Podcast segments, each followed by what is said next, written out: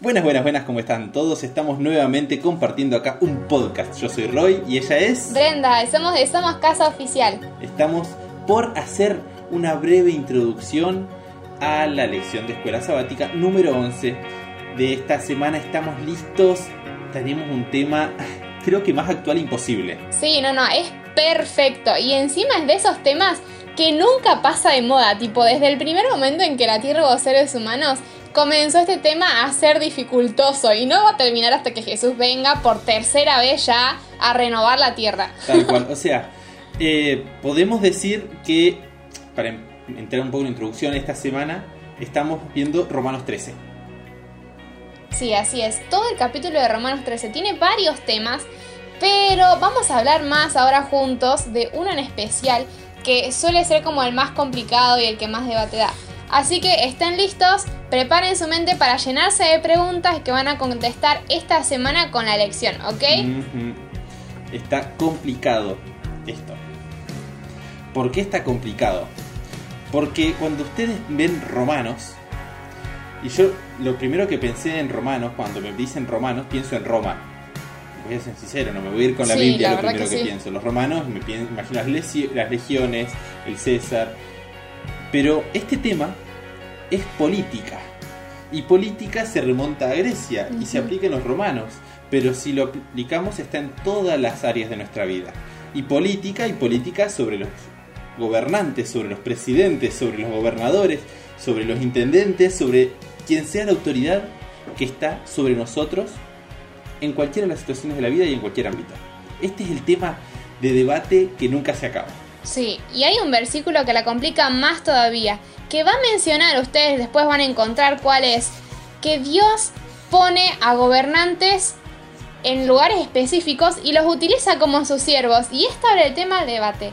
¿Qué lugar tiene un cristiano en la política? ¿Qué hace un cristiano? Hace como que no pasa nada, se tiene que encontrar un, alguien que sea realmente perfecto para votar, tiene que salir a participar de las manifestaciones, tiene que hacer como que nunca existe nada y estar fuera de todo el sistema.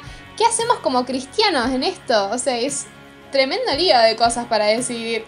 Es como cuando decías lo de la parte de votar, ¿a quién voto? ¿Qué persona es mejor? Porque uno empieza a mirar y se encuentra con que uno dice esto es un desastre y dice voto en blanco. Pero también estoy influyendo con un voto en blanco. Sí. Entonces, eh, Pablo, acá en la carta a los romanos, en el capítulo 13, habla sobre un poquito sobre esto, sobre los dirigentes, qué debemos hacer nosotros respecto a la política. Y está buenísimo, porque es como te simplifica la vida, pero te la deja también ahí como... Te dice la mitad y la otra mitad te la deja vos. Sí, me encanta encima porque es como algo de decir, miren cristianos, ustedes tienen que ser bien astutos, ¿sí? Porque vamos a jugar a dos cosas de forma especial para poder estar bien para con Dios, que es el primero, incluso el que pone los gobernantes, y también con los gobernantes. ¿Cómo hacemos cuando el gobernante es un desastre? Pero nosotros a la vez tenemos que ser cristianos, cristianos buenos, cristianos que no vayan por la vida haciendo lío y haciendo desastres, ¿verdad? Y me hace acordar un poco, eh, charlábamos con Roy, la cantidad de reyes que se menciona en la Biblia que eran reyes corruptos, pero muy corruptos. O sea, están los que sacrificaban a sus hijos, estaban los que si podía, bueno, la esposa metía ahí un poco la mano y le conseguía el terreno que le gustaba, así como Jezabel y Acab. Estaban los que hacían el trato con el pueblo enemigo para poder quedarse las cosas. Estaba así como como se estuvo viendo también, los adultos estuvieron viendo la lección de Ezequías, que cuando Dios los sanó en ese momento se puso a mostrar los tesoros en vez de mostrar a Dios. O sea, todos hacían un desastre.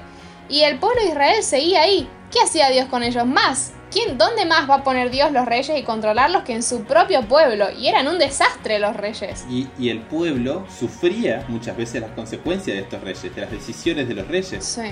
Porque podemos decir que los reyes tomaban tanto decisiones internacionales como hacia adentro. Y las decisiones que tomaban hacia afuera a veces afectaban hacia adentro y a veces las decisiones que tomaban hacia adentro eran peores todavía. Porque decían, no, ¿sabes qué? Vamos a apoyar, a ver, esto no ha cambiado en el mundo. El rey decía, vamos a ayudar a este, vamos a ir en caso pueblo Israel, vamos a ayudar a esta tribu. Y destinaban presupuesto y plata para mejorar los caminos hacia tal tribu. Perfecto. Y los otros que no se llevaban tan bien con el de turno, bueno, no, no hay camino para ustedes. Y no está en la Biblia, pero yo me lo imagino así, o sea, las personas sí. siempre fueron personas, las personas siempre tuvieron egoísmo, siempre la plata los tiró, eh, y creo que eso en la Biblia está clarísimo. Sí, y es lo que abre a la pregunta. ¿Dios pone como siervos suyos a gobernantes corruptos que por ahí incluso vos decís ni siquiera son cristianas, ni siquiera charlan con él, ni siquiera le piden que los bendiga en su vida? O sea, no te digo que sea el, no sé, el anciano de la iglesia, no. Que vos decís se levantó y dijo Dios bendecime por favor o que se rece un, un Padre nuestro. No, ni siquiera eso, o sea, ni siquiera va a llegar a ese nivel. ¿Puede Dios tener como siervo personas que ni siquiera son cristianas? Es como una pregunta súper grande, así que no te pierdas Romanos 13 porque tenés que contestarla. Vos tenés un lugar en esta democracia, vos tenés que votar, ¿verdad? Entonces es importante que sepas qué hacer. ¿Cómo vas a ir en contra de lo que Dios te está pidiendo que hagas en la política? No, tenemos que estar listos, listos para hacer las cosas de la manera correcta. Es que ahí está el punto, nos podemos quejar de los líderes, no nos pueden gustar, eh, pueden pasar un montón de cosas y podemos cuestionar a Dios. Pero después de ese debate nos encontramos con que nosotros tenemos que hacer algo. Y ahí Sí. empieza el real punto de la cuestión. En el ¿qué hago yo ahora con esto? Que no sé si es Dios o no es Dios. Lo quieren cuestionar, cuestionenlo. Está claro en la Biblia. Ahora, ¿qué hago yo como cristiano o digo ser cristiano? ¿Qué es lo que estoy haciendo con mi parte? Estoy yendo a una manifestación recriminando, una manifestación apoyando algo. Eh, ¿Qué publico en mis redes sociales? ¿Qué mensaje Sí. doy al resto? Ahí empieza este ida y vuelta. Este ida y vuelta en decir, estoy con mis acciones, y lo voy a preguntar así, estoy con mis acciones reflejando el carácter de Dios. Wow. Creo que ese es el punto principal. Estoy reflejando el carácter de Dios. Estoy guardando los 10 mandamientos que me dejaron como norma básica para mi accionar como cristiano. Porque recordemos esto, es norma básica los 10 mandamientos. Muchas veces pensamos que es lo más difícil, pero perdónenme, cuando vos amás a Dios, los mandamientos se cumplen solos. Y esos 10 mandamientos Sí. es piso. Y hay una frase que es buenísima, Brenda. Es buenísima, Sí. no sé si la querés decir vos.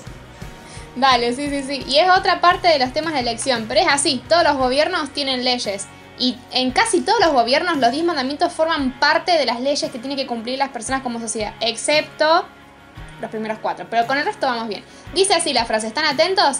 Dice, si nuestro estándar de moralidad se limita a los 10 mandamientos, entonces es lo suficientemente bajo como para que un cadáver lo cumpla. Y esto es como, nah, yo no puedo y estoy vivo y una persona que ya está muerta los puede cumplir. O sea, así cualquiera, así cualquiera.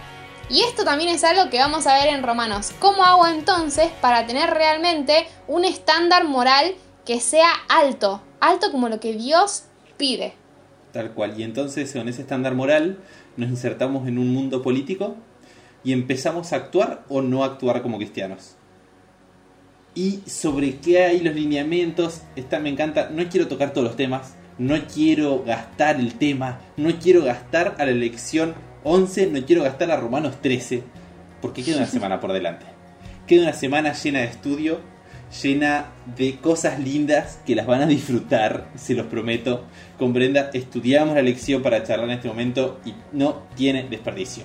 Así que, gente, vayan, abran su lección, su escuela sabática, busquen en la internet, pídanla si no la tienen, no hay problema, pero estudienla porque realmente es un tema más actual, imposible como dijimos desde un principio.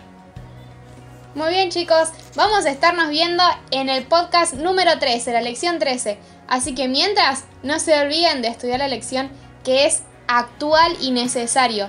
La Biblia, como siempre, se sigue aplicando desde el momento en el que se escribió hasta ahora en nuestros tiempos. Nos vemos chicos. Nos vemos.